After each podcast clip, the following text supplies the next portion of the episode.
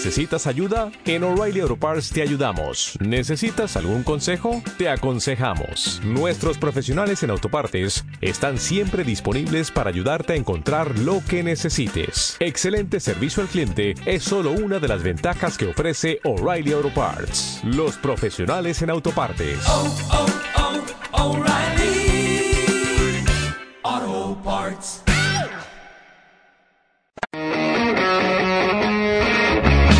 Muchísimas gracias, Aldo, por estar aquí. Eh, la verdad es que te, vi en Instagram y, hostia, había un contenido bastante interesante, post bastante interesante. Dije, mira, vamos a hacer un podcast aproximadamente, pues, como siempre, de una horita y vamos a tratar temas súper interesantes que muchas personas tienen esos problemas y que no saben cómo solucionarlos. Y, vamos a hacer un breve resumen al principio, como te he dicho anteriormente, para que todas esas personas, todos los que nos estéis escuchando, sepáis de qué vamos a hablar. Y en definitiva, vamos a hablar un poquito bueno, vamos a, meternos un poquito de la ansiedad, de la felicidad, ¿vale? Tu punto de vista, tu opinión, las causas y el minimalismo, ¿vale? Para ti, ¿qué es el minimalismo? Para cómo ayuda a reducir esas dos causas, esos dos problemas, ¿no? Bueno, ese problema, la ansiedad y cómo aumentar la felicidad. También, eh, si eres una persona que quiere comprar de manera saludable, pues Aldo también te va a hablar acerca de qué productos debes de comprar de manera saludable, cuál es la lista de la compra pues una lista de la compra, hablar acerca de la, lista de las compras, de las comidas que podemos meter, de los alimentos que podemos meter. Hablaremos también del ayuno intermitente, ¿vale? De esos beneficios, qué es y qué beneficios acarrea el ayuno intermitente. Em, también hablaremos del mito de eliminar la grasa de manera localizada. Eh, se puede, no se puede. Que también la gente, pues, se piensa que, que, sí, le preocupa muchísimo. Luego con Jorge, con el podcast, no me acuerdo qué número estuvimos hablando acerca de, bueno, que es un profesional de la fisioterapia, estuvimos hablando del dolor de espalda, pues vas a ofrecerme también tu visión acerca de prevenciones para ese dolor de espalda, ¿de acuerdo? O recuperación. Eh, también otro, otro tema importante, ¿por qué nos da ansiedad eh, con la comida? ¿Por qué tenemos tantas ganas de comer? ¿Cómo prevenir ese problema? Que son claves y súper importantes que vamos a dar y que yo también voy a aportar por ahí. Y otro mito sobre los quemagrasas realmente ayudan a quemar grasa, esa serie de, suplementos, errores a la hora de entrenar, omega 3, eh, hay que, qué tipo de carbohidratos son los mejores para meter en etapas de volumen y en definitiva, pues claves para transformar tu físico. Así es como vamos a cerrar una serie de claves de matices y finalmente, pues algunos libros que me recomiendes, Aldo, y que recomiendes a la gente que, le guste este tema y que quiera profundizar un poquito más, ¿no? También para lo, lo que nos está para lo que nos está escuchando, espero que se suscriban al canal de YouTube, si nos está escuchando desde ahí, o se suscriban en Spotify, eBooks, iTunes, que estamos ahí, que dejen su comentario, sus dudas más frecuentes o, por MD también, en Aldo o a, mí. Y en definitiva, que interactúe y que si le gusta esta, serie de contenido, que lo compartan con, con sus amigos y amigas, porque la verdad es que el podcast es súper interesante. Tenemos, yo creo que 10 entrevistas anteriores y las que me faltan por dar durante estas semanas. Y nada, Aldo, ya me dejo ya de la chapa. Primera pregunta, ¿quién es Aldo? Pues mira, eh, soy, bueno, graduado en Ciencias del Deporte en Barcelona, yo nací allí. Graduado en Ciencias del Deporte y me especialicé sobre todo en la rama más de la alimentación porque me, mm, a mí me, apasionaba me apasiona entrenar, pero sobre todo me, me apasiona ayudar a la gente a perder grasa y a conseguir pues que tengan el cuerpo que, desean, ¿no? ¿Por qué? Porque yo vengo también de, sufrir mucho con mi cuerpo, de tener un sobrepeso bastante importante. No llegué a niveles de obesidad, pero no, casi tampoco, pero tuve un sobrepeso importante. Entonces eh, me especialicé en el tema de la, alimentación. Estoy acabando el, el, grado superior de dietética y dentro de la alimentación como es algo que yo también sufrí muchísimo, me, especialicé en el tema, me estoy especializando en el tema de la ansiedad con la comida. Así que, resumiendo, soy un entrenador especializado en la pérdida de grasa y, la ansiedad con la comida. Perfecto. Eh, sí que te he visto varios posts que has hablado acerca de la ansiedad y de la felicidad. Y has hablado también acerca del minimalismo. Me gustaría saber un poquito acerca de qué es el minimalismo y cómo nos puede ayudar de cara a aumentar esos niveles de felicidad y rebajar esos niveles de ansiedad. Comenta un poquito, Aldo. Mira, eh, resumir, o sea, a ver, por decirlo alguna, por definirlo de una forma fácil, el minimalismo sería un, podríamos llamarle un estilo de vida basado en, tener solo lo que es eh, imprescindible y esencial. Ojo, eso no significa que tengamos que vivir como, monjes tibetanos con, un trapo y, sin cama y. No, no estoy diciendo eso, sino que simplemente mm, pues necesitamos mucha menos ropa de lo que nos creemos, necesitamos comer mucho menos de lo que nos creemos. En definitiva, este, esta mm, ansia constante y esta capacidad que tenemos hoy en día para consumir eh, y para acumular cosas, pues eso es un poco el minimalismo, todo lo contrario. Vivir solo con lo que es esencial e imprescindible para, para, para, nuestro día a día. Ese sería un poco el resumen. Entonces, ¿cómo, ¿cómo, nos puede ayudar eso a reducir nuestros niveles de ansiedad y a, y a ser más felices, en definitiva? Porque si tenemos menos ansiedad, seremos más felices. Em, cuando mm, en el día a día tenemos un montón de estrés, eh, tenemos también incluso ansiedad, el estrés y la ansiedad suelen ir de la mano. Entonces, si además eh, nuestra casa es un desorden constante y solo hacemos que acumular y acumular cosas y tenemos un, desorden brutal, todo eso nos genera un ruido, ¿vale? Por decirlo de alguna manera, para que nos entiendan, nos genera un ruido en, la cabeza, ¿no? Aparte del ruido ya del estrés del día a día. Si quitamos todo, yo siempre digo que lo que ocupa un espacio físico ocupa un espacio mental. Entonces, si quitamos de ese espacio mental ropa, eh, comida y cosas en general que no utilizamos, estamos quitando mucho ruido de la cabeza y, sin darnos cuenta, ¿qué nos pasa a todos cuando ordenamos la habitación? Todos hemos tenido la habitación en algún momento desordenada y, joder, cuando la ordenamos, sentimos como un como un alivio, ¿no? Pues si, eliminas de verdad todo lo que tienes en tu casa que te sobra y que no necesitas y que no te hace feliz, los niveles de ansiedad de golpe van a reducir, van a reducirse drásticamente. ¿Cómo nos puede ayudar también el minimalismo a perder grasa? Lo mismo con la comida. Solemos tener un montón de comida en casa que no, que no ni nos beneficia ni, ni realmente necesitamos, porque hay comida que se queda ahí días y días y que, que más gastamos. Entonces, eh, es más importante tener cuatro o cinco cosas que sepamos que sean saludables, luego hablaremos de ello, y comer esas cuatro o cinco cosas, seguir un poco un plan sencillito y simple, y de esta manera seguramente acabemos tomando mejores decisiones, porque si llego a mi casa y tengo mm, la nevera a reventar, lo más seguro es que decías por la vía más rápida y, más fácil de, preparar. Generalmente es algo que no tengamos que cocinar mucho y generalmente será algo poco saludable. Comida precocinada, comida industrial, eh, cualquier porquería. Entonces, esto es un poco la visión del minimalismo y cómo nos puede ayudar a, a mejorar nuestra vida en general. Sí, a mí me suele pasar de cara a lo que viene siendo la comida, que yo soy muy minimalista porque yo suelo comprar siempre lo importante, lo imprescindible y ya está. Y con eso soy más feliz porque ya exactamente soy decidido, sé exactamente lo que tengo que comer, lo que tengo que merendar, lo que tengo que cenar y soy más eficiente, por lo cual me quita estrés. ¿Sabes? Porque digo, vale, ahora voy a comer esto, voy a comer lo otro. Pero cuando tenemos esa indecisión de qué, qué es lo que van a comer, o por ejemplo, muchas personas que se gastan 200 euros a la semana en comprar comida, comprar comida que no saben si van a utilizar, luego se le echan a perder, luego gastan mucho dinero y en definitiva, ¿qué pasa? Que siempre se va por lo más fácil. Y es completamente normal. Y luego lo, que es más enrevesado, oye, mira, voy a hacer esto para hacer un cocido de una hora y pico que me cuesta.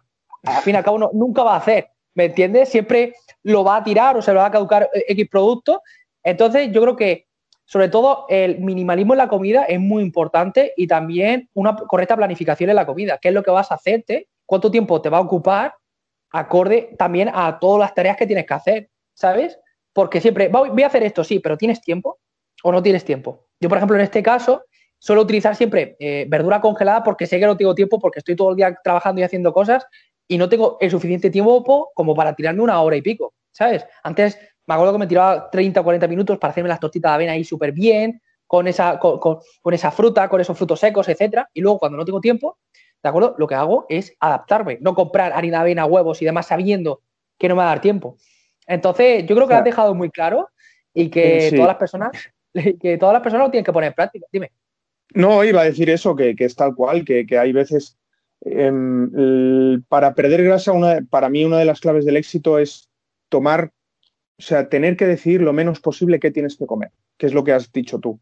Yo ya sé qué desayunar, qué comer y qué cenar. Esa es más o menos, mm, dicho de forma simple, una de las claves del éxito. Eso es.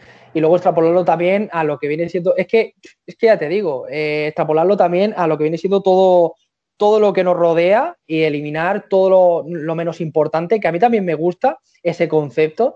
Y, yo quiero en un futuro eh, aplicarlo eso en el día a día, porque lo sigo aplicando, porque no me suelo comprar nada así que diga yo, oye, lo voy a utilizar o para qué lo voy a utilizar, porque hay muchas personas de que el capitalismo se lo, le absorben y siempre está todo el rato ahí comprando ropa, comprando esto, comprando lo otro, y luego no le hace falta y tiene toda la habitación llena de cosas que nunca jamás utiliza y, sobre todo también con la ropa sucede, ¿no? Que se tira durante años, hay ropa y luego eso genera, de verdad, una ansiedad de, ver todo lleno de ropa o todo, o todo lleno de cosas que no utilizas, ¿de acuerdo? Que no utilizas. Así que, Aldo, yo pienso, yo pienso que yo pienso, tío, de que la han dejado bastante interesante. Y ahora vamos a hablar con el, con el segundo, con el tercer tema, ¿no? Eh, mucha gente también me pregunta, oye, eh, ayúdame a hacer una lista de la compra porque cuando voy al supermercado no sé qué compra. Saludable. Quiero un estilo de vida saludable. ¿Qué alimentos meto? Primero que la pregunta debería ser otra. Siempre se habla de, o sea, no tu pregunta, sino la que te, la que te están haciendo a ti, ¿eh? Me, explico. O sea, la pregunta tendría que es, la en la pregunta no tendría que estar la palabra supermercado, que eso es lo primero. Siempre que pudiera, o sea, vas a decidir, vas a hacer una compra mucho más saludable si en vez de ir al supermercado, esto lo explico para, para todos los que nos están oyendo, que parece que solo me dirija a ti, pero, pero me refería en general. Eh, vas a hacer una compra mucho más saludable si en vez de ir al supermercado vas a un mercado que todos más o menos tenemos uno cerca. ¿Por qué? Porque allí no hay comida envasada, ni precocinada, ni, ni, ni nada. Tienes carne, pescado, fruta, verdura y con mucho los, los puestos estos de conservas y demás. Ahí es mucho más sencillo, pues eso, compras la carne fresca, el pescado fresco, la fruta y la verdura. Pues comprar también los huevos, obviamente, que siempre hay un sitio donde comprar huevos y ya está. Entonces, la pregunta que se tendría que hacer la gente es, ¿qué, ¿cómo puedo hacer una compra saludable en supermercado? Sino, ¿qué, o sea, ¿dónde tengo el mercado más cercano para ir a hacer la compra? Quizá esa sería la pregunta. Si por lo que sea no podemos ir al mercado, nos queda muy lejos, lo que sea, lo mismo que, comprarías en un mercado, cómpralo en un supermercado. Carnes, carnes y pescados frescos, carnes de todo tipo, ¿eh? tanto roja, como sea de pollo, ternera, cordero, pavo, etcétera. Eh, pescados y mariscos, huevos, frutas, verduras, intentando que, que estas sean o sea, frescas, que no sean envasadas. Sí que podemos tirar de fruta y verdura congelada. Yo, por ejemplo, verdura congelada no tanto, pero fruta congelada yo uso un montón. Arándanos, eh, frambuesas, todo esto. Eh, carnes, pescados, huevos, frutas y verduras y luego podemos complementar con algo de frutos secos, ¿vale? Frutos secos, que me dejo? Eh, luego podríamos algo de tubérculos, quizá algún tubérculo, que siempre es una fuente muy nutritiva y muy saludable de hidratos de carbono. Y dependiendo de tu tiempo, ya las legumbres. Em, la mayoría no tenemos tiempo para cocinarlo las legumbres, pues podemos tirar de legumbres de pote, que es una opción muy rápida y, también igual de válida, ¿vale? Y eh, básicamente eso. Si luego ya compras, eh, bueno, si obviamente pasta, arroz, todo el tema de las harinas, yo lo dejo un poco entre paréntesis porque realmente hay carbohidratos mucho más saludables, creo que hablaremos de eso luego, eso que las harinas. Hmm. Tubérculos, frutas son fuentes de carbohidratos mucho más saludables y más nutritivas que tienen que, esto tiene que ver también con la ansiedad, que todo el tema de las harinas. Aún así, puedes comprar, pues yo que sé, eh, arroz integral, puede ser una buena opción, el arroz basmati, puedes comprar también en el Mercadona y en la mayoría de supermercados hay más o menos tostadas de estas de, de centeno integral que más o menos son de buena calidad. pero en, la medida de lo posible huir de las harinas blancas porque no nos aportan nada, ni pasta ni pan. Incluso ni, ni, en su forma integral, para mí hay opciones mucho mejores. Sí, el... Sí, en definitiva, siempre tirar por lo natural y luego también hay buenos procesados, que habría que verlos, ¿sabes? Acorde de la información nutricional, de los macronutrientes, acorde también del objetivo de cada persona. ¿De acuerdo? Porque, por ejemplo, el arroz blanco, el arroz normal, a lo mejor para una persona que quiera ganar masa muscular, a lo mejor es más recomendable que el arroz integral para que no le sacie tanto. Existen diversos matices, pero en definitiva, como conclusión, oye, consume primero comida natural, luego buenos procesados, infórmate de que, de que son buenos procesados, porque tienes muchísimos, hay canales por todos lados donde te pueden ayudar, incluso nosotros también, incluso abajo en los comentarios nos puede decir, oye, ¿esto es buen procesado o no? Que me lo he encontrado en, en el Mercadona. Y podemos ver también, saber leer la etiqueta, la información nutricional, que eso también lo puedes ver intuitivamente por todos lados.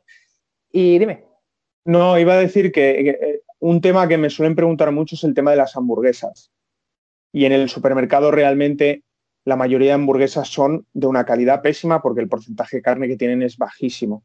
Entonces, ahí, porque las hamburguesas es algo que nos gusta a todos porque es vuelta y vuelta, y, pero bueno, es igual de fácil que hacer que un bistec o que, una, un filete. Pero bueno, las hamburguesas es algo que me gusta mucho. Intentad que, os la piquen en la carnicería, ¿vale? Que, que, veáis cómo pican la carne y cómo escogen la carne y la pican. Y si no, fijaros en el porcentaje de, de carne que tienen en la lista de ingredientes, que sea como mínimo de un 85-90%. Eso es lo que yo. Que suele, suele haber de un 60%, 65%. Eso también en la pechuga de pavo, en el jamón, en el jamón york y todo esto suele ser 50-60%. Y es muy difícil encontrarlo de un 80 a 90% aproximadamente. Y siempre cuyo ingrediente es agua, todo lo que termine en osa con azúcares y, en definitiva, eh, pues yo, a ver, que tiene que saber la gente de que en la información nutricional en los ingredientes, el primer ingrediente es lo que más contiene. Entonces, normalmente dentro de los dos, los terceros primeros, siempre se encuentra el azúcar, ¿sabes? Entonces, cuando se encuentra el azúcar, a lo mejor tal vez no sea un buen, un buen procesado. Entonces, ahí habría que dudar. Por eso, yo siempre le digo que vayan leyendo las etiquetas, de que vayan enterándose de cómo funciona el tema del etiquetado, que es muy sencillo. El tema de los macros también es muy sencillísimo, muy, muy sencillo. Y una vez que lo aprendas, ya lo puedes extrapolar en cualquier alimento y saber escoger, porque a veces hay buenos procesados y no nos damos cuenta. Hay cereales que son buenos eh, procesados, ¿de acuerdo? Luego están los cereales fitness que ponen fitness y de fitness no tienen nada. Pero, por ejemplo, yo le digo a la gente, oye, tú puedes consumir, hay una serie de complex que son copos de maíz para, sobre todo las personas que quieren ganar peso, que serían buenos procesados, ¿de acuerdo? Luego están los copos de avena, que lógicamente son buenos, y luego depende también de diferentes tipos de cereales, ¿sabes? Que no llevan demasiado. No, perdona, iba a decir que nos hemos olvidado de los lácteos en, la lista de la compra. Eh, yo recomiendo siempre que sean enteros, lácteos enteros tipo kéfir, yogur. Para mí, los lácteos de la cabra y de la oveja son mejores a nivel en general.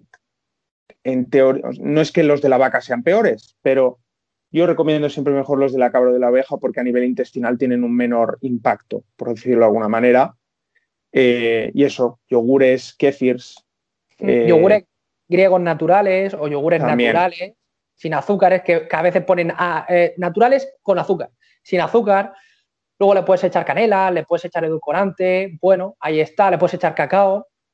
y yo siempre recomiendo, yo también recomiendo semillas, las semillas son muy buenas de chía, de lino, de centeno, naturales, que son brutales dentro de lo que vienen siendo los omega 3, que luego lo vamos a ver. Y yo creo que la gente se va a hacer una idea y yo con eso tiene un amplio abanico de posibilidades. Así que vamos con, el ayuno intermitente. ¿Sabes qué es? ¿Para qué tipo de personas sería lo, más óptimo? ¿De acuerdo? Y, en definitiva, pues que no, los beneficios acerca del ayuno intermitente. Coméntamelo. Vale, eh, así dicho, mm, definiéndolo de forma lo más rápida y resumida posible, podríamos definir el ayuno, los protocolos de ayuno intermitente como reducir la ventana de alimentación. Es decir, si normalmente em, pues eh, comemos, o sea, hacemos todas las comidas de un día en un total de, de 14 horas, por decirlo de alguna manera, ¿sí?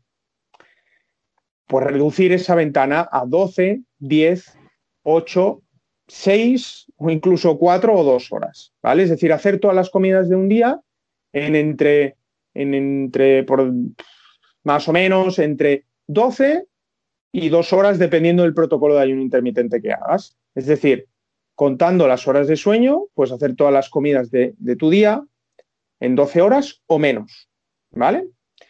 ¿Qué beneficios tiene esto? Si miramos un poco la perspectiva evolutiva, ¿no? que, yo soy bastante partidario de esto, estamos. El tema de comer muchas veces al día no es algo a lo que nuestro intestino esté bien adaptado desde mi punto de vista y es algo que desgasta mucho el sistema digestivo en general, el tubo digestivo. Entonces, tiene muchos beneficios, ya no solo a nivel intestinal, sino se está viendo que tiene muchos beneficios en la salud en general el hecho de reducir esta ventana de alimentación. Así que la gente que está empezando, ya sea con el objetivo de perder grasa o no, le recomendaría que hiciese todas las comidas del día en 12 horas. Es decir, si el desayuno lo hace a las 9 de la mañana, pues como máximo la cena que la haga a las 9 de la noche. ¿Vale? Sería una buena forma de empezar. Dejando, obviamente, pues eso, lo que serían, pues obviamente, 12 horas de ayuno desde que cenan hasta que vuelven a desayunar al día siguiente. Y así poco a poco reduciendo reduciendo la ventana de alimentación y aumentando la ventana de ayuno. ¿Sí? Este sería un poco lo que sería el ayuno intermitente. ¿Para quién está más recomendado? Que también era parte de la pregunta. Eh, sin duda para gente que quiera perder grasa es una herramienta buenísima. Yo la utilizo muchísimo tanto conmigo mismo como con mis clientes y funciona muy bien. Funciona muy bien porque eh, ya no solo porque acabas em, comiendo menos, que bueno, eso es otro debate que, el tema de las calorías y demás, pero bueno, eh, ya no solo porque puedes acabar comiendo menos, sino porque em, ayudas, digamos, a tu sistema en general, tu sistema, a tu cuerpo, a usar las grasas como fuente de energía. Y eso acaba haciéndote que tengas menos ansiedad, ya no solo con la comida, sino en general, menos, aunque depende, esto tiene matices, eh, menos hambre, que es algo que nota mucha gente, esa, decir, esa liberación de decir, mi vida no depende, no gira en torno a la comida. Y puedo hacer una comida a las 11 de la mañana y no cenar, eh, o sea, y no comer y cenar directamente, o al revés, no desayunar. Todo eso tiene grandes beneficios y, y el ayuno intermitente es una gran herramienta para la gente, sobre todo que quiera perder grasa. Sobre todo para este, en definitiva, sensibilizamos la insulina, la grelina, la hormona esta del hambre, y, ayudamos a, nivel de toda esa serie de basura que, rodea la célula también a, pues a limpiarla, ¿no? y en definitiva, pues a, reciclarse. Eso es. Entonces, ya te digo de que tiene muy buenos efectos a nivel hormonal y a nivel digestivo y a nivel también de insulina. Y mm. luego, oye, también a nivel de, de, adrenalina te sientes más activo, más motivado, más, ¿sabes? Con tu sistema nervioso más más activo que si comieses tanto carbohidrato, aunque ya te digo de que si estás en volumen es completamente normal, de que te sientas un poquito más cansado, bueno, más cansado, aunque el cansancio viene precedido del sueño, pero más como menos, menos alerta que si, por ejemplo, estás en, estás en, esa fase de ayuno intermitente. Lógicamente, para una persona que quiere ganar masa muscular, oye, quiero hacer ayuno intermitente, pues yo a lo mejor se lo recomiendo para, para todas aquellas personas, yo por ejemplo, a mis alumnos, de que estamos de Mm, X semanas metiendo un volumen, metiendo ahí demasiado exceso de carbohidratos, pues a lo mejor decir un fin de semana, oye, hago un ayuno intermitente, ¿vale? Vamos a quitar y a, relajar esa insulina porque estamos ahí metiéndole picos constantes y sobre todo a nivel de hambre, para recuperar otra vez esa hambre, ¿sabes? Porque a veces llega un momento en el que dices, oye, que ya no me cabe más, no tengo hambre y estoy comiendo. Pues a lo mejor en ese periodo, fíjate, dos o tres días haciendo ayuno intermitente o incluso un ayuno de, yo qué sé, más, más largo, son muy relativos, hay diferentes tipos de ayunos, y ahí es cuando vas a sensibilizar otra vez esas hormonas del estómago y vas a coger otra vez apetito, vas a mejorar otra vez la, la asociación, los receptores de la insulina. O sea que en definitiva es, un, eh, es óptimo, ¿no? El ayuno intermitente. Yo lo recomiendo siempre así. Y sobre todo también para gente que quiere perder peso, viceversa, que si está todo el rato haciendo ayuno intermitente o, y se estanca, que prueba a hacer una carga de carbohidratos. Yo eso es lo que le recomiendo porque yo, a mí me ha pasado con algunos alumnos que dicen, oye, tío, estamos en déficit, incluso he hecho ayunos y estoy estancado. Yo le digo, tío, haz carga de hidratos porque a lo mejor estar tanto tiempo en déficit no, no es lo más óptimo porque no vas a siempre perder peso. Y metiendo otra vez carga de carbohidratos, oye, a los tres días, dos días empezamos otra vez a perder peso. ¿sabes? Reactivamos ese sistema. Entonces, depende muchísimo de cada persona, también depende del estrés, depende del objetivo, depende de su ocupación laboral, depende de muchos factores. Sí, y, ahí, y es importante aclarar que no eh, hay contextos en los que está totalmente contraindicado. Sobre todo en chicas, por ejemplo, con problemas hormonales, tipo amenorreas o eh, que tengan periodos irregulares con la regla, está bastante, bastante contraindicado y hay que tener cuidado con esos temas. Gente también en general con quizá demasiado estrés y demasiada ansiedad, quizá no es una buena idea al principio, hasta que otros hábitos no estén más consolidados, que ya, ya hablaremos del tema de los hábitos, pero para yo eh, vi un post un día que, que me encantó porque decía algo así como el resumen, ¿eh? Era, antes de dejar de comer, aprende a comer. O sea, antes de, hacer protocolos de ayuno intermitente donde dejas de comer, entre muchas comillas, que ya em, lo he explicado, ¿no? ¿no? es cuestión de dejar de comer, sino de reducir la ventana de alimentación, pero bueno, que se entienda. Antes de dejar de comer, aprende a comer. O sea, antes de realizar protocolos de ayuno intermitente, lo que hay que hacer es tener al menos unos hábitos y, y empezar a mejorar la alimentación. Luego ya, pues te puedes meter en protocolos de ayuno intermitente y lo, que te dé la gana. Pero, pero primero eso. Eso es, eso es. Que si una persona que tiene sobrepeso, que quiere perder grasa, no esté, no esté escuchando, que el mensaje no es, oye, deja de comer, sino crea buenos hábitos saludables, puedes comer cinco o seis veces al día, crea un, bien un buen déficit que para mí es esencial y que eh, o estudias o aprendas de ello o te pongas en mano de alguien que te pueda ayudar y a partir de ahí el ayuno intermitente es una herramienta más que te puede ayudar, pero de manera puntual o de X manera, ¿sabes? Amoldado a, a esa persona, pero no en plan, oye, pues me ha dicho que haga ayuno intermitente de 16 horas y que coma dos veces al día. Pues a lo mejor siempre te va a cargar más consecuencias negativas que positivas, ¿me entiendes? Es que depende muchísimo de X factores. Dime. Total, no, no, no, totalmente de acuerdo. Lo único que para mí el tema del número de comidas es importante, es algo que yo creo que mm, para mí acarrea más... Eh, las consecuencias son peores, o sea, para mí tienen más eh, perjuicios que beneficios el tema de hacer más de tres comidas al día. O sea, no lo veo quizá al principio para alguien que viene de hacer cinco o seis comidas, pues quizá pasar a tres es demasiado y es un cambio demasiado brusco y que le va a generar más estrés y más ansiedad, que justo es todo lo contrario de lo que buscamos en un, protocolo para perder grasa. Pero eh, poco a poco ir reduciendo el número de comidas y oye, aunque no haga protocolos de ayuno intermitente, o sí, puedo hacer tres comidas y hacer un protocolo de ayuno intermitente, pues eso, máximo tres, si me apuras cuatro comidas al día, oye, sin día dos no pasa nada.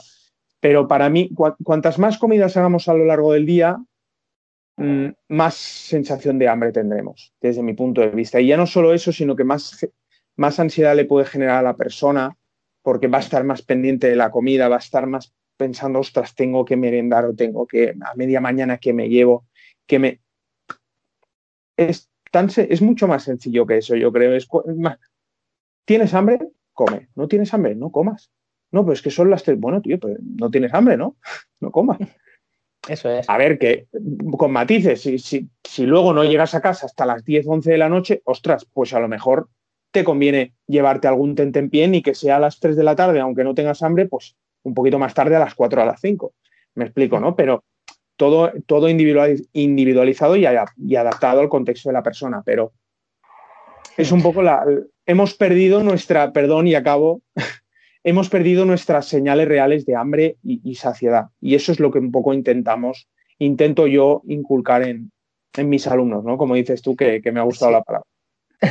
Yo, por ejemplo, a ver, yo depende también de, qué casos. Yo no, no, inculco de comer tres veces al día, porque, por ejemplo, un chaval que mide dos metros, que quiere ganar masa muscular, que necesita meter 4.500 calorías, por ejemplo, pues a lo mejor en tres comidas no le basta, ¿sabes? Pues, y sobre todo la solución de los alimentos no es lo, no es lo más óptimo entre comidas, a lo mejor en 6 o 5, que es necesario acorde a su objetivo. ¿De acuerdo? A lo mejor si su objetivo es estar bien o perder grasa, pues a lo mejor en tres comidas, ¿sabes? De más o de 500, calorías cada comida, porque pero luego también, de cara a lo que dice la ciudad metabolismo, sí que era de que a nivel, genómico, pues no sé qué impacto negativo puede acarrear, pues tener el sistema digestivo demasiado, demasiado activo, pero también, claro, depende de, X personas, ¿sabes? Y, de X objetivo. Por ejemplo, esto no es aplicable pues para una persona eso tan alta que, quiere ganar peso, un culturista, ¿sabes? Una persona que quiere meter tanta cantidad de calorías, pues no, que no lo haga, lógicamente, porque a lo mejor tendría que meter 1.300 calorías y a lo mejor no sube esos nutrientes, luego le cuesta muchísimo más, tiene problemas de estomacales y a lo mejor pues debe de llevar un protocolo de 5, 4 o 6 comidas para llegar a esa ingesta calórica. Pero bueno, depende de, de cada factor, ¿no? Si quieres individualizar, que se ponga en contacto con nosotros y ya está, ¿no? Exacto, sí, no, y aparte, yo iba, obviamente, en un contexto de ganar es distinto, mm, llevo a alguna persona con ese objetivo, pero, pero generalmente mm, suelo derivar esos casos en otros profesionales es mi especialidad. Entonces yo hablo de lo que de lo que sí es mi especialidad, lo que intento que sea mi especialidad, la pérdida de grasa tiene poco sentido, por no decir ninguno, hacer muchas comidas al día. He hablado con nutricionistas estos temas, me interesa también, por eso también tu opinión, eh, que en personas con ansiedad, en general, es em, recomiendan, y esto lo he debatido con ellos, pues eso, cinco comidas, porque así se, organizan bien y cogen esos hábitos y, ya saben cuándo tienen que comer. Y no lo veo, sinceramente, o sea, no, no, no, no creo que sea eso mejor que, para mí, es mejor que hagan tres, cuatro, pero cinco y súper estructuradas y sin, sin que la persona se dé cuenta si realmente tiene hambre o no quizá las primeras semanas, pero para mí la tendencia tiene que ser a, eso, a recuperar la sensación real de hambre y que la persona aprenda a diferenciar, ostras, estoy comiendo, pero no tengo hambre. O, al revés, ostras, es que me, ruge el estómago, tengo hambre de verdad. Pues eso es para mí el, objetivo y lo que a la larga tendrá beneficios en la pérdida de grasa y en los hábitos en general de la persona. Sí, por ejemplo, los doctores, los médicos siempre suelen inculcar eso, comer cinco o seis veces al día. Pero para una persona que quiera perder grasa, eh, grasa eh, aproximadamente sería en torno a 2.000, 2.600 calorías al día, dependiendo de qué, persona, que la puede incluir perfectamente tres comidas. ¿De acuerdo? Yo no soy partidario de que genere un déficit demasiado brusco, por lo cual, dependiendo de su nivel de actividad física, a lo mejor metemos una cuarta comida o no, ¿sabes? Eso es lo que yo haría. Pero en definitiva, siempre y cuando eso genera un déficit muy poco pronunciado para perder más grasa que masa muscular, entrenamiento de la fuerza y detrás cuatro comidas. Si esa persona pues puede y, puede meter cinco comidas y, meter menos cantidad y le va bien, pues perfecto, ¿de acuerdo? Pero depende también de cada, de cada persona, ¿sabes? Yo normalmente suelo trabajar eso de tres a cinco comidas aproximadamente, ¿sabes? Y le va bien. Que esa persona me dice, Mario, no escucha, dime. No, no, no, acaba, acaba, perdona. No, que si, por ejemplo, esa persona me dice, Mayra, no, escucha, que yo no puedo hacer cinco comidas, pues le pongo tres comidas y sin ningún tipo de problema, le pongo cuatro o dos, bueno, dos muy difícil, pero sí suele ser un margen de tres a seis, a cinco aproximadamente. Ya está. Eso es. Sí, a ver, eh, puede depender de la... Para mí, ya te digo, esto es un debate eh, que he tenido muchas veces Entiendo tu punto de vista y, claro, esto puede generar mucha controversia porque nos llevan vendiendo la moto de que hay que hacer cinco comidas al día desde, bueno, yo desde que tengo uso de razón lo llevo escuchando eso en la tele. Eh, eh, y es algo que, realmente no es necesario. ¿Que a alguien le pueda venir mejor? Quizás sí. ¿Que sea quizá lo más óptimo? Para, mí ya no solo, solo por un tema hormonal y por un tema eh, de, resultados en la pérdida de grasa, sino sobre todo para el factor que para mí más se olvida, que es el tema, el tubo digestivo, el intestino, que se está viendo que cada vez es algo más importante, el tema de la microbiota intestinal, el tema de no sobrecargar el intestino. Y desde el mundo del fitness mm, se hace siempre y un poco cuatro, cinco, seis comidas al día, carbohidratos por las nubes y acaban con el tubo digestivo destrozado. Que no solo influye eso, estamos de acuerdo, no es el único factor. Estrés, mala calidad del sueño, todos esos factores van a influir negativamente y todo eso sumado, pues van a hacer que te, te revientes el tubo digestivo y tengas problemas no serios de salud, pero tengas algún problema de salud y tengas que cuidarte. Entonces, mm, el, tema, el tema del número de comidas es controvertido. Es controvertido y no hay una fórmula mágica, no, pero mi punto de vista es que cuantas menos hagamos, mejor. Y como máximo, para mí, más de cuatro lo veo innecesario. Vale. Pues vamos a tratar, yo creo que ahí. El, el resumen. Pues vamos a tratar ahora el tema de lo que viene siendo el mito de eliminar grasa localizada. Mariano, Aldo, ¿se puede? Yo quiero eliminar la grasa del abdomen, justo del abdomen.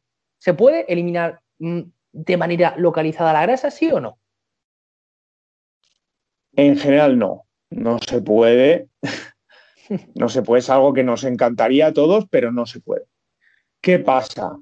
Esto, bueno, yo recomiendo muchísimo una cuenta que se llama No vuelvo a engordar, tal cual, arroba no vuelvo a engordar en Instagram, porque está hablando sobre el tema del, abordaje actual de la obesidad y del sobrepeso.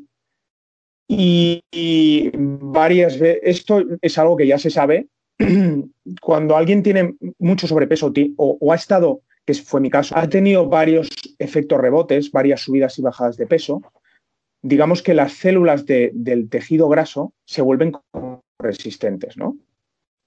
Entonces, zonas donde acumularemos más grasa y esa grasa va a costar mucho en irse. ¿Qué es lo que se sabe que puede ayudar a eliminar esa grasa más resistente, más rebelde? El entrenamiento HIIT, el entrenamiento de alta intensidad. ¿Significa eso que haciendo entrenamiento HIIT, aparte de entrenamiento de fuerza, y comiendo mejor, ¿puedo perder grasa localizada? No, generalmente vas a perder la grasa de forma global. Entonces, conforme vayas perdiendo grasa, te darás, cuenta de dónde tienes la grasa más rebelde y dónde esos adipocitos están más resistentes. En ese punto, eh, quizás sería a lo mejor una buena idea priorizar el entrenamiento HIT, quizá, y adoptar algún tipo de estrategias más vamos a llamarle em, antiinflamatorias, ¿vale? Reducir los azúcares en todo lo, todo lo que puedas, reducir harinas blancas en general, incluso em, yo sé que hay gente que usa ciertos protocolos eliminando legumbres y aumentando mucho la cantidad de fruta antioxidante, ¿no? sobre todo frutos rojos, que ayudarán a eliminar esa grasa localizada. Pero ya te digo, estos son eh, detalles.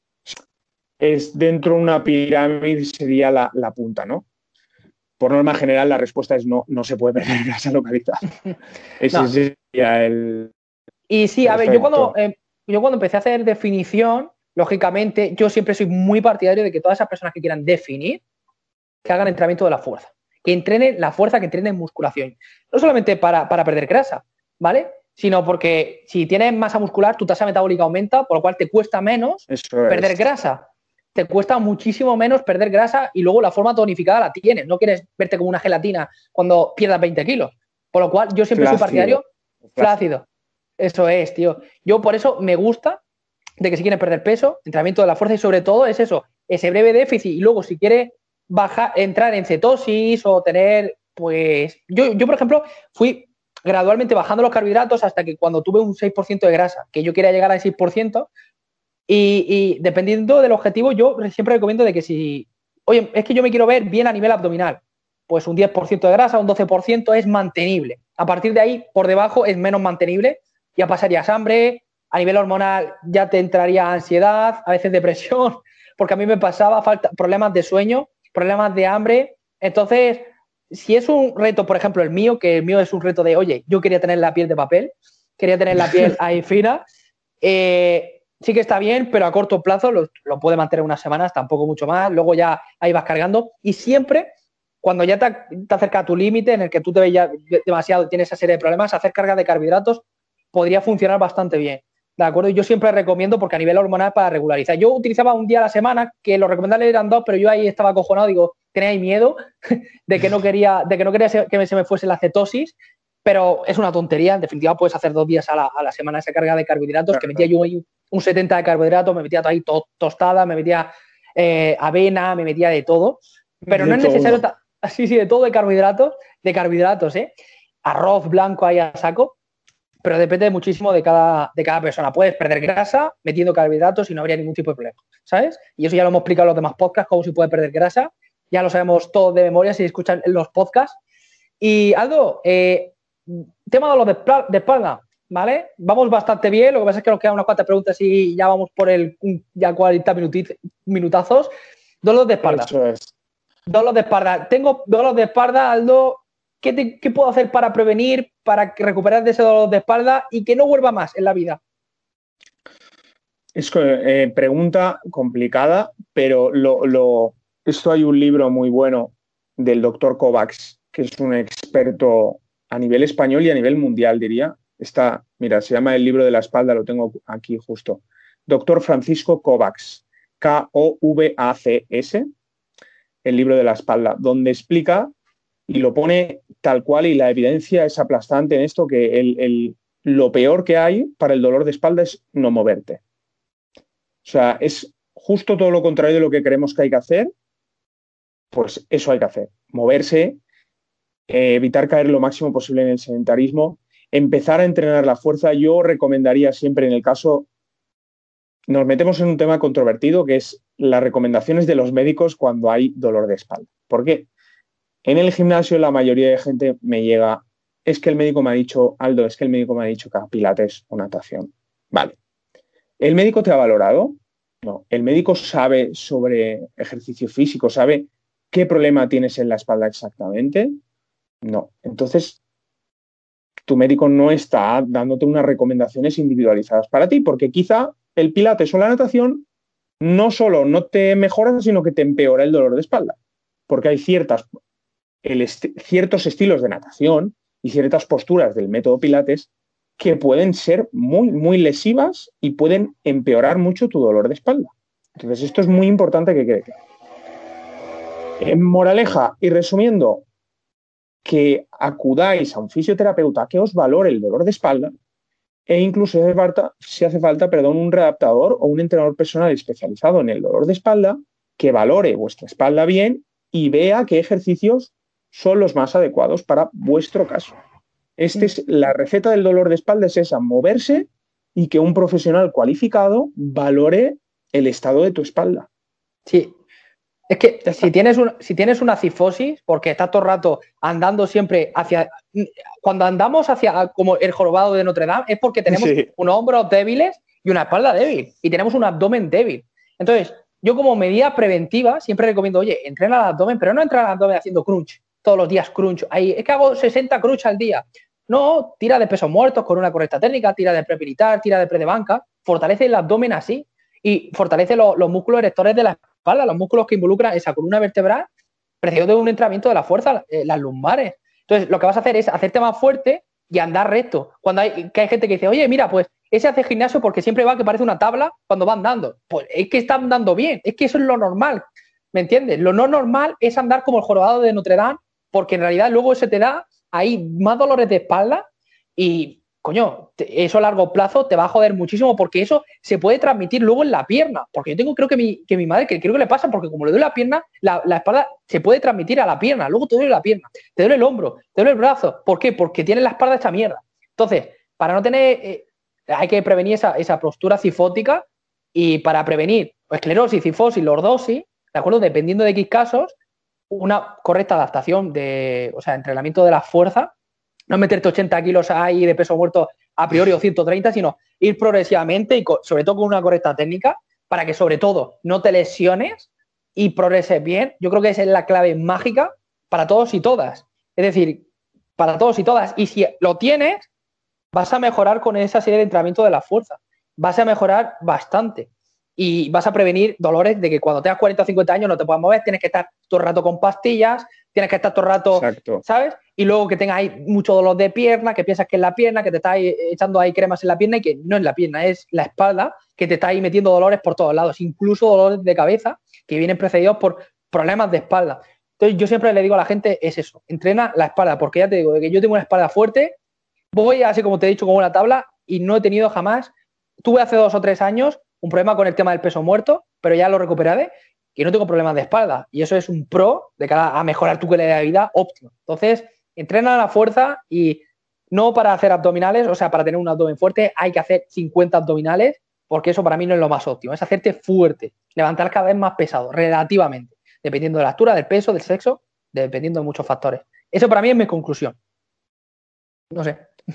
Eh, poco, la verdad es que poco más que añadir, sí que mm, añadiría quizá eso, que lo importante, sí obviamente trabajar adecuadamente pues, la fuerza de, todo el tren superior y empezar a trabajar correctamente el abdomen, que todo el mundo se piensa que el abdomen se trabaja haciendo crunches eh, o crunch o crunch, eh, ya, ya se me entiende, eh, pero, pero que hay ejercicios mucho, mucho mejores. Y, hay algo que se le olvida a todo el mundo, que es aprender aprender a respirar. Es algo que, a todo el mundo se le pasa por alto, pero que el diafragma, que es uno de los músculos que, que, estabilizan toda la zona abdominal y la zona que, digamos, eh, va a proteger tu lumbar, el diafragma tiene que funcionar correctamente. Entonces, para ello, hay que trabajarlo correctamente, con ejercicios concretos que parecen una tontería, pero son importantísimos. Yo hay, ha habido algún caso de leve dolor lumbar que, que no se va nunca, que llevo años con ello y haciendo cuatro cosas de respiración se va. Obviamente, casos más graves de dolor lumbar, dolor de espalda en general, los derivo siempre. Y esto es lo, que tiene que, que, calar en la gente que nos está escuchando, que tiene que valorar, el dolor de espalda tiene que evaluarlo adecuadamente un profesional cualificado, un fisioterapeuta o un, un entrenador especializado en, temas de dolor de espalda. Ese sería para mí lo más importante. Eso es. Cuando ese problema perdura a partir de la semana, X semanas, pues ya que vaya derivando a un profesional y a alguien que le ayuda, no que vaya al médico, porque el médico te va a tomar, oye, un antiinflamatorio y ale, a bloquear esos receptores, esos receptores y ale. Y en realidad eso estás agravando, sino Puede ser problemas de hábitos que tú estés haciendo. Estás poniendo un parche. sí, problemas de postura cuando vas al gimnasio. Oye, me duele un poco la espalda, pero me da igual, voy a tirar más peso. Y posiblemente lo estás haciendo mal. ¿De acuerdo? Demasiado brusco esa postura. Entonces depende muchísimo. Sobre todo de, a nivel cotidiano y a nivel de entrenamiento, depende muchísimo de cada persona, pero que los problemas suelen, suelen ser de esos dos, ¿no? En el tema del laboral, trabajo, malas posturas, malos gestos. Entonces, habría que analizarse a sí mismo y ver realmente, oye, cuando tú te agaches, haz esto, este movimiento, cuando tú hagas esto, haz esto, ¿de acuerdo? Y eso, esa readaptación a eso, de esos malos hábitos a buenos hábitos van a hacer que jamás te dé dolor de espalda, ¿no? Y algo, segundo tema, que, que nos estamos enrollando ahí bastante, pero porque nos gusta este tema y estamos incidiendo muchísimo. Sí. Eh, tengo ansiedad, tengo ahí muchas ganas de comer. ¿Cómo prevenir esa ansiedad? Aunque yo tengo pequeños matices, pequeñas claves, pero bueno, quiero que me lo comentes tú. ¿Qué dirías tú a esas personas? lo primero, mucha gente se estará preguntando por qué tenemos ansiedad con la comida. O sea, ¿por qué nos da por comer cuando tenemos ansiedad? Resumiendo, cuando, come, cuando hacemos, hay ciertas eh, eh, iba a decir ciertas actividades, pero no son ciertas, eh, no, me sale la palabra, pero comer, beber, tener relaciones sexuales, todo esto genera una respuesta hormonal en nuestro cerebro que generando placer, ¿sí? Entonces, cuando tenemos mucha ansiedad, comer es algo y, y, beber, ya no solo beber en general, sino beber, por eso beber, bebemos alcohol cuando estamos, lo típico de necesito, me lo he ganado, ¿no? y, a, qué, a qué, cuál es nuestra recompensa, ¿Cuál, qué es lo que nos está pidiendo nuestro cerebro, placer. ¿Y qué nos da placer? Comer o beber. Y generalmente lo que nos, ¿qué es lo que nos da más placer? ¿A quién le gusta más comerse una lechuga que una chocolatina? A nadie. Y el cerebro piensa lo mismo. Entonces, siempre en esos casos donde hay ansiedad, nos va, el cerebro nos va a pedir mucho placer. ¿Y qué es lo que nos da más placer en, relación a la comida? La comida más procesada, la comida basura que, despierta en nuestro cerebro toda una serie de em, respuestas de, hormonas, neurotransmisores, etcétera, que nos genera una sensación brutal de, placer, nos sentimos súper bien, ¿no? Hmm. Que la gente entienda por qué le da por comer cuando tiene ansiedad, que es lo que acabo de explicar. Luego, algunas pautas para, para mejorar esto. Tener en casa solo comida de verdad, no tener comida basura. Si no lo compras, no te lo vas a comer. Si en casa tienes mierda, hablando claro y con perdón, si tienes porquería en casa, vas a comer porquería. Y más cuando tengas un ataque de ansiedad o, no sea un ataque de ansiedad y simplemente estés estresado, tengas ansiedad, ¿qué vas a hacer? Pues comer la porquería más grande que tengas en casa. Eso es lo primero, comprar adecuadamente, que ya hemos hablado de ello. Lo segundo es identificar. Siempre suele, o sea, hay un patrón que se repite. yo, mucha gente con la que trabajo le dan como atracones, entre, no son atracones porque ojo con la palabra atracón, ¿vale? Un atracón es algo muy serio, le dan como ansias por comer después de cenar. Entonces, el, cerebro, el cerebro, perdón, repite una conducta por aprendizaje. ¿Vale? Entonces, digamos, tú cenas y como no cenas bien porque no escoges adecuadamente los alimentos, el cerebro te, te vuelve a pedir comida y tú vuelves a comer. Entonces, como ese patrón se repite, se refuerza. Entonces, ¿cómo puedes romper ese patrón? Uno, cambiando la cena y dos, cambiando lo que, lo que comes cuando, cuando te da esa ansiedad por comer. Por una opción más saludable, por una infusión. Las infusiones es una muy buena herramienta porque hay algunas que son dulces y, digamos, al principio engañan al cerebro. Y poco a poco, comiendo mejor, seleccionando alimentos más nutritivos, por eso el tema de las harinas blancas, las harinas blancas no tienen nutrientes y te van a generar más ansiedad y más ganas de comerlas, cambiando poco a poco la forma de comer, esa ansiedad con la comida poco a poco se va yendo. Sí, en realidad, eh, nutrientes, carbohidratos complejos pueden meter nutrientes que aporten fibra para saciarnos, para hacer esa absorción digestiva un poquito más lenta y que por consiguiente pues no, tengas hambre, eso es, también puede funcionar bastante bien. Y luego, en definitiva, otro problema que puede acarrear esa ansiedad, esa ganas de, comer, es que comas demasiado poco. A lo mejor estás generando un déficit demasiado, muy poco, muy, pronunciado. que a lo mejor, sí, hay mucha gente que dice, oye, es que yo quiero perder 20 kilos en un mes. Sí, pues si pierdes 20 kilos en un mes, a lo mejor tienes que comer al día 500 calorías. Y, no va a ser mantenible. Vas a provocar ansiedad, depresión, estrés, falta de sueño, falta hormonal. ¿Y qué va a pasar? Que vas a ganar 5 kilos más y que, vas a, que vas a acabar por las nubes y que posiblemente puedas desarrollar algún tipo de trastorno de la conducta alimenticia por eso. Entonces, yo creo que lo que tienes que hacer, la clave fundamental es estructurar bien las comidas. Para mí, ese tipo de personas, qué tipo de comidas y cuando tengo más hambre para meter ahí, pues más comidas complejas y en definitiva generar un ligero déficit o un ligero superávit acorde al objetivo para no pasar hambre y, tener una reconducta y trabajar esa fuerza de voluntad, porque yo también trabajo esa fuerza de voluntad. Yo sé cuando tengo hambre, digo, pues hasta dentro de 20 minutos o media hora no como, bebo agua, otro factor importante, y la hidratación, que a veces se confunde con hambre. Correcta rehidratación. Correcto. Y eso mm. para mí es otro, otro factor fundamental a la hora de, de mantener los niveles de grelina lo suficientemente estables como para que no te dé siempre hambre porque normalmente el hambre no es nada negativo, sino es, oye, me falta comida, me falta nutrientes, necesito, ¿sabes? Necesita tu cuerpo meterle, meter de comida.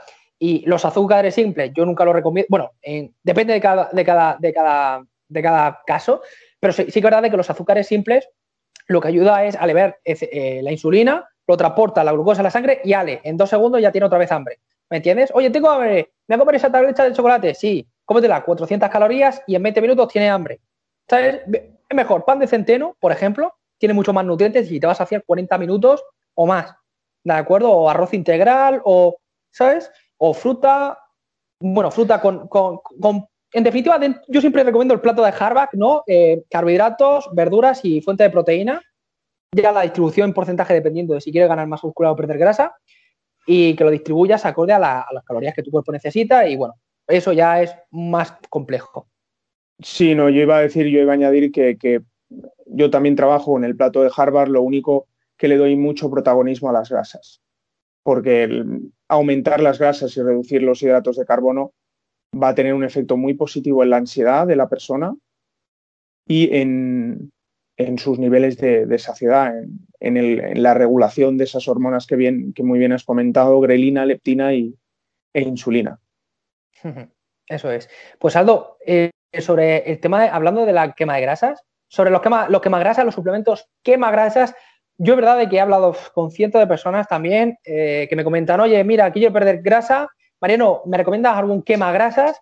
Yo la verdad, aquí voy a empezar, yo creo que sí que es verdad de que, te activan a lo que viene siendo la tasa metabólica, que te ayudan a mejorar el sistema nervioso, la activación, la cafeína, el té verde, te puede ayudar. La L-carnitina, eh, la L-carnitina no la recomiendo porque en definitiva, si generas ese déficit vas a perder grasa y, el concepto de quema de grasa, hostia, si estás perdiendo ya medio kilo a la semana, 300 gramos, 200 gramos, ya estás perdiendo grasa. Si quieres perder más, un aumenta el gasto energético, por ejemplo. Pero no pienses que un quema grasas va a hacer que, ¿sabes? Que en definitiva haga que queme más grasa. Sino, no sé, ¿qué opinión tienes ahí al respecto? Yo opino que el dinero que te gastes en grasas te lo tienes que gastar en, en comida. Sí, porque... No, iba a decir que, que muchas veces la gente pone, yo por ejemplo recomiendo que, por ejemplo, la ternera y los huevos sean ecológicos. ¿Vale? Entonces, eh, claro, Aldo, pero es que eso es caro. Ya, claro que es caro, pero es que para mí es una inversión y para ti debería serlo también.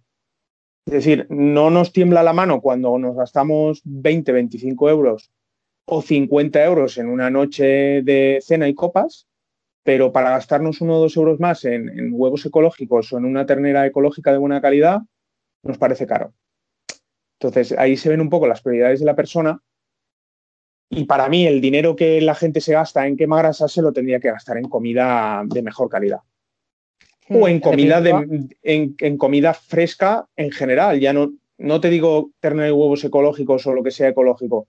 En más verduras, más frutas, más todo eso. Sí, en, definitiva, así está aumentando la termogénesis, el funcionamiento de tu organismo, por lo cual quemas más calorías. O sea que es mucho más óptimo hacer eso que meter grasas, ¿de acuerdo? Sí que es verdad de que, quieres meter, quieres meter algo que te estimule, que te ayude a activar la quema de grasa, bueno, sobre todo el sistema nervioso, la cafeína, el té verde, yo sí que lo recomiendo, es sencillo, vale muy barato y es mucho mejor, ¿sabes? Es donde más evidencia científica hay que te pueden ayudar, no a quemar grasa, sino a todo lo demás, aumentar la tasa metabólica que te puede ayudar a, quemar grasa, ¿sabes? Porque tu sistema nervioso se aumenta. Dime. Total. No, iba a decir como, como apunte final el té verde, el, sobre todo el tipo, ya no solo el té verde, por, tiene un compuesto, recuerdo las siglas, el nombre completo no lo, no lo recuerdo. No.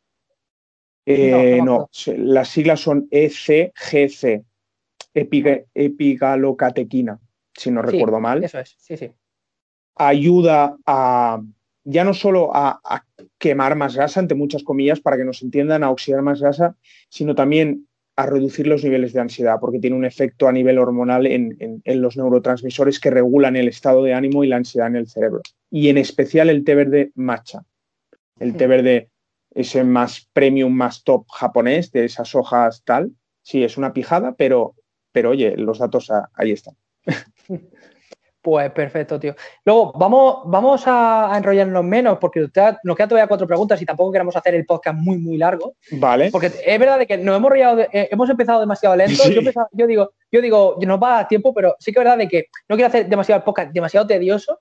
Así que, eh, errores a la hora de entrenar. ¿Qué errores dirías tú? Así. Eh, hacer demasiado cardio y entrenar poco la fuerza ese sería el principal. Hacer demasiado, demasiado ejercicio cardiovascular y poco entrenamiento de fuerza. Em, no entrenar con suficiente intensidad. Se lo decía hoy a una clienta. No tienes que parar cuando te empieza a quemar el músculo. En ese momento es cuando tienes que seguir, porque hay mucha gente a la que le empieza a quemar un poco ya para la serie. No. Todas las series tienen que ser intensas y tienes que estar entrenando cerca del fallo. ¿Cómo, cuantificarías tú la intensidad? Yo, por ejemplo, si es cardio, RPE, si es eh, entrenamiento de fuerza, RIR. Eso ya lo he explicado muchas veces, pero ¿tú cómo lo cuantificas? Porque, claro, una persona que diga, oye, te, eh, estoy entrenando a esta intensidad, o me está costando. yo, por ejemplo, lo cuantifico en torno a eso, ¿sabes? Por ejemplo, si hago un ejercicio más de RIT, más aeróbico, que es muy difícil a mí, porque a mí me gusta más anaeróbico, eh, digo, hostia, pues dependiendo de lo cansado que estoy, 7, 8, 9 o 10 ya no puedo más. Pues siempre suelo trabajar en torno a un 7, 8 y luego el RIT, que son las repeticiones en reserva que tú te haces, que ya eso lo hemos hablado bastante veces, en torno, dependiendo, muy relativo a lo largo de la semana, de mis microciclos, que es pues en torno a un RIR 2, 3, si eres una persona ya experta, pues avanzada, pues RIR 1, 0, con ayuda de spotters si no, si no es máquinas. Eso es lo que yo recomendaría. Esa es la así como cuantifico la intensidad, porque hay gente que dice, sí, pero ¿qué es la intensidad? ¿A qué intensidad? El RP, un 10 es que te caes y no puedes más. O sea, tu sistema ya falla. Eso es un 10. Pues trabaja en torno a un 7, 8 aproximadamente. Y tú mismo, con la experiencia, te vas dando cuenta de que, cuál es tu RP, porque depende, es muy relativo. Igual que la intensidad, igual que el, el Sí, dime. No, iba a decir eso, que, al principio no se sabe, como no hemos llegado nunca al fallo muscular, no hemos llegado nunca al 10, no sabrás realmente dónde está tu 7 o tu 8. Hmm. Entonces, es cuestión de prueba y error, no hay más. Hmm, eso es. Y luego, Aldo, el tema de omega 3, que es cuándo es mejor. ¿En qué, qué, alimentos meterías el omega 3? ¿Por qué es tan bueno el omega 3? Y luego, en forma de suplementos, ¿cuándo lo introducirías? en forma de suplementos lo introduciría en todas aquellas personas que no consuman pescado azul. Eh, el pescado azul es la fuente principal y, debería formar parte de nuestra alimentación semanalmente, mínimo entre dos, tres veces a la semana, cuatro, ya quizás sería demasiado, pero tres para mí sería lo ideal. Y cuanto más pequeño sea el pescado, más cantidad de omega, de omega 3 y menos metales pesados. Es decir, siempre será mejor una sardina que un salmón, ¿vale? Porque cuanto más grande sea el pescado azul, más metales pesados y peor porque nos estaríamos comiendo esos metales pesados. Y básicamente eso, las fuentes principales de omega 3. Y yo las uso un montón, sardinas en lata, caballa en lata. ¿Siempre sería el mejor el pescado fresco? Por supuesto. Pero, oye, tú lo sabrás también igual que yo, tenemos poco tiempo, eh, es un buen recurso. Y yo uso un mm. montón conservas de pescado azul, sardinas, caballa, anchoas, boquerones. Todas esas son fuentes de omega 3 buenísimas. Mm. Sardinas, boquerones, caballa, anchoas, me he dejado alguna. Eh, mm. Básicamente salmón también, obviamente. Pero esto es importante, las latas de atún no es una buena fuente de omega 3 en general. ¿Por qué? Porque tienen también muchos metales pesados. Más de dos, tres latas a la, semana de atún no lo recomiendo. Yo también lo que recomiendo es eso, las semillas de chía, de lino, de calabaza, que también tienen ácidos grasos esenciales. También introducir huevos, que no habría ningún tipo de problema, AOVE, a aceite de oliva virgen extra. Y en definitiva, si, si, metes eso, aguacate también, guacamole también, en otros casos, por ejemplo, a mí yo soy más partidario de guacamole que aguacate porque no me gusta tampoco porque no le he dado muchas oportunidades. Y con todo eso también te puede, te puede servir y llegar a los niveles óptimos, aunque ya te digo, también dependerá muchísimo de, a nivel personal. Pero yo soy más partidario de que reintroduzcamos eso. Es, decir, yo sí que a mí me gusta también el pescado, suelo meterlo dos o tres veces a la semana. Eh, sobre todo cuando entreno más, más para perder grasa, porque ahí, dependiendo del entrenamiento que haga ese mismo día, pues a lo mejor meto más carbohidratos o más grasas si es más aeróbico, pues a lo mejor meto más grasas. Si es más anaeróbico, pues a lo mejor meto más, más fuente de carbohidratos porque, porque me encuentro mejor a nivel de sensaciones, en, mi caso en particular, pero a nivel objetivo, recomiendo eso y recomiendo también eso, las semillas de calabaza y de chía y de lino son la hostia y yo lo recomiendo a toda la gente porque de cara a ácidos esenciales y ventajas que tiene, son brutales, no cuesta nada meterlo en un yogur, en un queso fresco batido, que es súper sencillo y que es mejor que un yogur eh, de fresa, por ejemplo, y te vas a saciar más, porque tiene fibra, te van a saciar más. Y yo soy muy partidario de eso, y yo creo que con todo lo que hemos dicho, tanto pescado como lo complementario a lo que te he dicho yo, bastaría. ¿Sabes? Y luego, ¿qué tipo de carbohidratos meterías tú? Oye, yo quiero ganar masa muscular. ¿Qué carbohidratos meto? ¿Qué carbohidratos le recomendarías? Yo tiraría principalmente de arroz, aunque sinceramente yo creo que necesitamos mucho menos carbohidratos de los que creemos para ganar masa muscular y mucha menos cantidad de comida de lo que creemos para ganar masa muscular.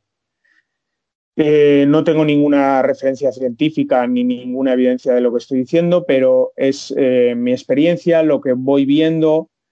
Eh, necesitamos mucha menos comida de lo que creemos y, en caso de ingerir carbohidratos para alguien que quisiera ganar masa muscular, lo haría, pero los ciclaría, los haría, por ejemplo, días puntuales donde habría más carbohidratos y sobre todo me centraría quizá en el arroz, arroz blanco, arroz basmati, que es, está bueno, está muy bueno además.